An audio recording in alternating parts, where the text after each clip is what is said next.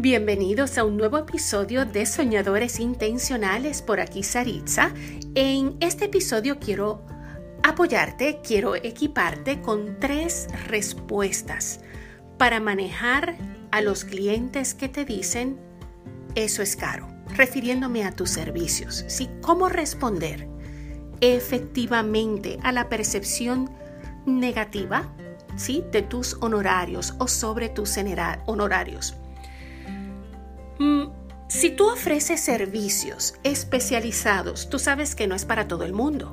De hecho, por eso te, te buscan, porque te especializas en algo, porque, porque saben que tú eres la solución del problema de alguien.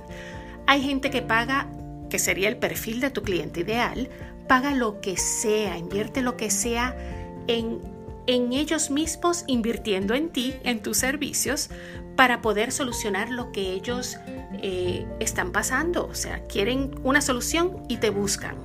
¿Ves? Eso sería tu cliente ideal. Pero hay quienes todavía no han caído ahí o que simplemente no son tu cliente ideal.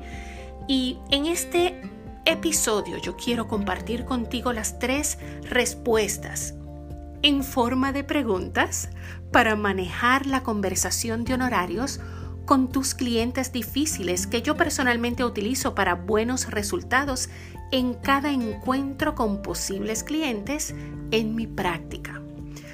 Ahora, utilizar la pregunta como respuesta cálida a cualquier reacción de nuevos clientes requiere práctica. Tú sabes que el coaching es una de mis pasiones, así que la pregunta está en mi sangre, está en mi DNA.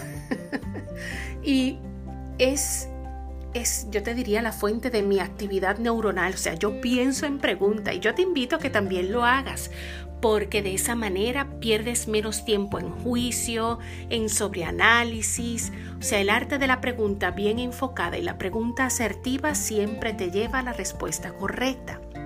Así que em, hay ciertos clientes que tienen la tendencia frecuente de negociar.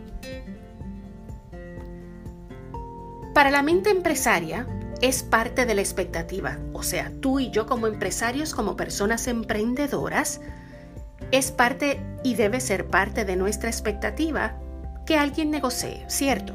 Puede ser una opción. Aunque no hay nada malo con negociar, el cómo tú respondas a la negociación es la llave de una buena conversación. Para manejar con elegancia esa conversación con cualquier cliente es importante que tú aprendas a maestrar la conversación de dinero. No reacciones, no te ofendas si te dicen que tu servicio es caro. No hay nada malo con eso. Ten en mente que el cliente tiende a ver el valor del servicio en una de dos maneras. Número uno, le parece genial cuando siente que el valor, que los beneficios y las recompensas son mayores que el costo. Se sienten casi como debiéndote en el proceso, porque das tanto, lo das tan bien, que se sienten como que, wow, o sea, está, está espectacular lo que tú das. Por otro lado, también hay estos clientes que tienen la percepción eh, pobre, ¿sí? Cuando sienten que el costo es mayor que los beneficios y el valor que a ellos le parece recibir por su dinero. ¿Ves? Por esto es importante, de hecho, tú y yo necesitamos hacer nuestro trabajo. Es importante que si nuestros honorarios son jugosos, más vale, repito, más vale que estés ofreciendo un paquete de alto valor diseñado para tu cliente, especialmente para tu cliente ideal. Ahora hablemos sobre la pregunta como respuesta. Esto es una maravillosa estrategia. Yo sé que hay muchas ocasiones y hay contextos y hay, qué sé yo, circunstancias donde, dependiendo la pregunta, tal vez no es acertada la opción para usarla como respuesta. Como eh, que nos pregunten, ¿y cómo tú estás? Y nosotros, pues, ¿para qué quieres saber? ¿Ves? Ahí suena como reactivo, como defensivo. No, no, estoy hablando de esas, de esas ocasiones donde la pregunta puede ser asertiva como respuesta. Estas preguntas que te voy a compartir, utilizo yo personalmente, yo las utilizo con frecuencia en mis conversaciones con nuevos clientes en mi práctica. Explóralas porque esto te asegura que va a haber mayor valor para ti, en especial si tú tiendes a intimidarte con la respuesta común de, ay, eso está caro o eso está costoso. Así que si especialmente para ti, estas tres son para ti.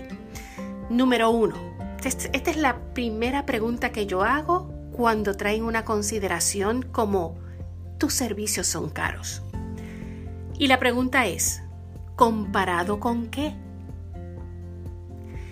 En tu explicación, asegúrate de enfocarte en lo que tú sabes, quédate en tu fortaleza, en lo que dominas, en lo que amaestras.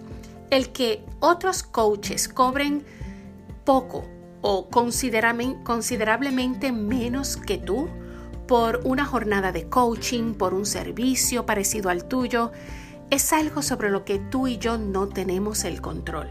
Así que tú te vas a enfocar en explicar por qué tú no cobras esa cantidad por los tuyos, o sea, la cantidad siendo menor. Y probablemente vas a querer ir a temas como duración, calidad de servicio, beneficios del proceso, todo lo que van a obtener em, y la, las cualidades que necesita tener un buen proceso y un buen prospecto para que sea contratado, para que, para que tú seas contratado por él o ella. ¿Ves? Así que enfócate en el beneficio, concéntrate en lo que tú ofreces de manera apasionada. Primera pregunta, ¿comparado con qué? Número 2. Segunda pregunta, ¿cuál es tu presupuesto? Sí, esta es una pregunta que en la mayoría de las ocasiones revela compromiso del cliente. O tal vez debo decir la clase del compromiso del cliente. Yo he recibido respuesta desde, no, no, Saritza, yo me ajusto a lo que sea necesario. Y también, por ejemplo, em, tengo menos de lo que tú cobras, pero sabes que yo lo manejo, Saritza hasta eh, mi presupuesto no es mucho, pero tengo mucho en el plato.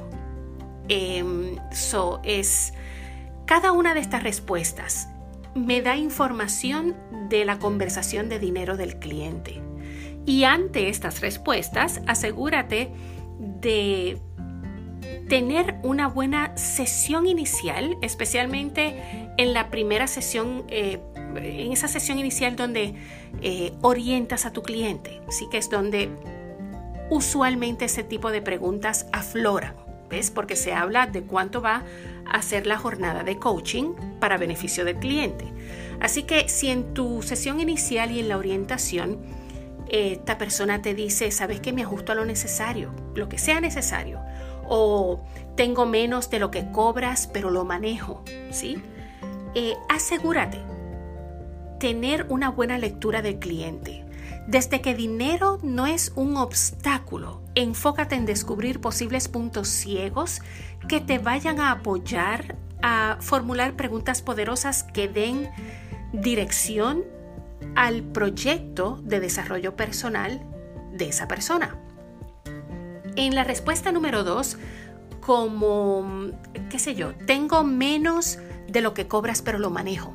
¿sí? En ese tipo de respuesta vas a necesitar ofrecer opciones como planes de pago para que el cliente eh, se pueda acomodar. ¿Sí? Y si el cliente está genuinamente comprometido al proceso, pero tiene dificultades para pagar cierta cantidad de momento o completo, pagarlo completo, eh, hazle saber que tú estás abierta, que estás abierto a opciones, y personalizar las opciones incluso para esa persona según sus finanzas.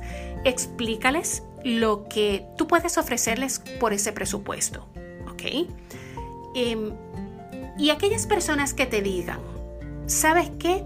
mi presupuesto no es mucho y tengo mucho en el plato. Aún ellos sabiendo contactándote y ya teniendo la sesión inicial, te dicen indirectamente, mm, mm, eso es caro, yo no voy a ir a esto. Entonces, vas a formular la tercera pregunta que tengo para ti. Y la pregunta es, ¿realmente necesitas mis servicios? Óyeme, no todo el mundo es tu cliente ideal y eso está bien. Esto significa que mientras hay quienes hacen que suceda y encuentran soluciones para invertir en ellos invirtiendo en tus servicios, como los primeros dos ejemplos, también hay personas quienes encuentran un problema en invertir en tus servicios e invertir en ellos. Así que para ti, eh, saque saca de la lista las personas que no están dispuestos a invertir en ellos mismos, porque si no están dispuestos a invertir en ellos mismos, no van a invertir respetando el acuerdo contigo. ¿Ves?